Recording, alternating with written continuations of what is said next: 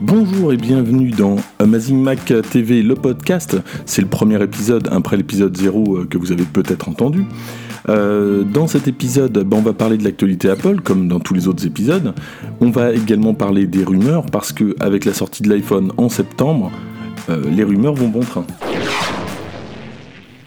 Alors on part directement au Danemark puisque Apple va implanter un deuxième data center au Danemark d'une valeur d'à peu près un petit peu moins d'un milliard qui emploiera moins d'une centaine d'employés et qui traitera les demandes de e-message de Siri ainsi que les téléchargements d'iTunes, tout ça avec de l'énergie euh, renouvelable. Alors cette nouvelle va en fait dans la continuité de ce que fait Apple avec euh, l'environnement. Apple a annoncé il n'y a, pas si longtemps que ça euh, de vouloir faire un iPhone 100% recyclé et recyclable. Euh, et également, euh, je vous rappelle, si vous avez besoin de recycler un ancien téléphone iPhone, vous pouvez aller en Apple Store. Si est encore coté, vous allez même repartir avec un peu d'argent.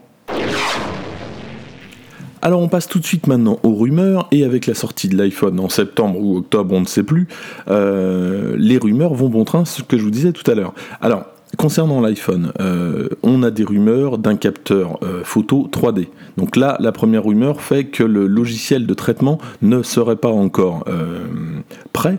Ce qui voudrait dire, c'est que si l'iPhone rentre en production et que le logiciel n'était pas prêt, alors on devrait attendre mise à jour dans le courant de l'année, peut-être quelques semaines, peut-être quelques mois, on ne sait pas, plus tard pour pouvoir se servir de ce fameux capteur 3D.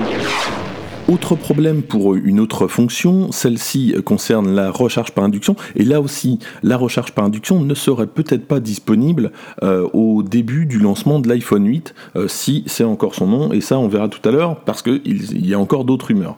Euh, de la même manière, le Touch ID, on prétend que le Touch ID pourrait être intégré à l'écran, et là encore, ça serait pas faisable au tout début, alors pourquoi pas le mettre sur le bouton d'allumage? Euh, personnellement, moi je pense que ça serait la, meilleure idée. De le mettre à l'arrière comme euh, certains téléphones, euh, ça semble pas vraiment pratique et j'espère qu'Apple le mettra plutôt sur le bouton d'allumage. Une dernière rumeur pour la route, le nom de l'iPhone 8 qui s'appellerait éventuellement l'iPhone Plus.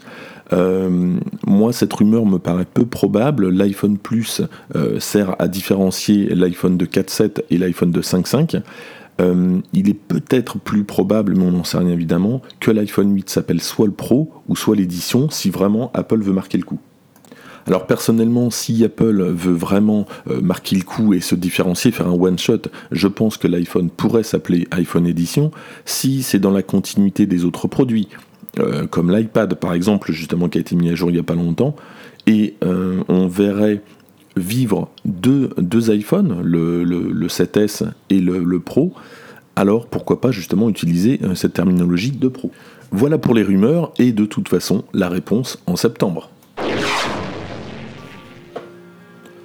Alors cette semaine, Apple met encore à l'honneur une application et alors une fois encore, euh, c'est un casse-tête ça devient un petit peu euh, presque euh, symptomatique de la de l'app de la semaine. Il y a beaucoup beaucoup beaucoup de casse-têtes.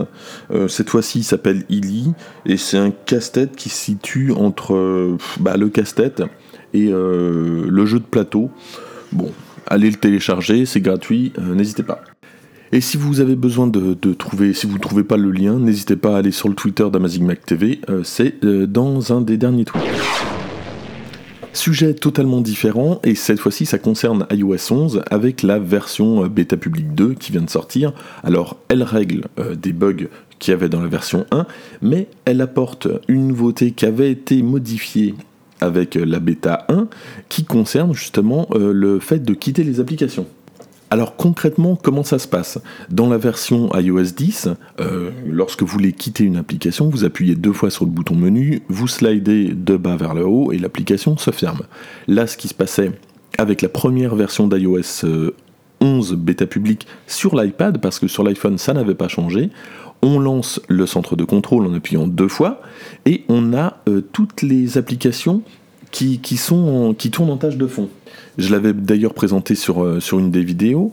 Euh, lorsque vous voulez fermer une application, comment ça se passe? Donc on, euh, on, appuie deux fois sur le bouton menu et ensuite on maintient sur l'application en question, une des applications qu'on veut quitter, et on a une petite croix en haut à gauche, on clique sur cette croix, ça rappelle un petit peu les vieilles versions d'iOS. Alors Apple a semblé avoir changé d'avis, ou je ne sais pas pourquoi.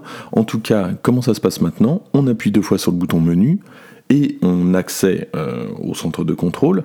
Et pour quitter l'application, bah, comme avant, on, la prend et on la glisse vers le haut. Alors moi je pense que ce retour en arrière est plutôt une bonne chose parce que pour ceux qui sont pressés, c'est vrai que c'est quand même plus intuitif de, lancer le centre de contrôle et ensuite de, slider vers le haut pour quitter l'application. Pour ceux qui sont vraiment pressés, on peut même avec deux doigts ou trois doigts euh, quitter euh, plus d'une application en même temps.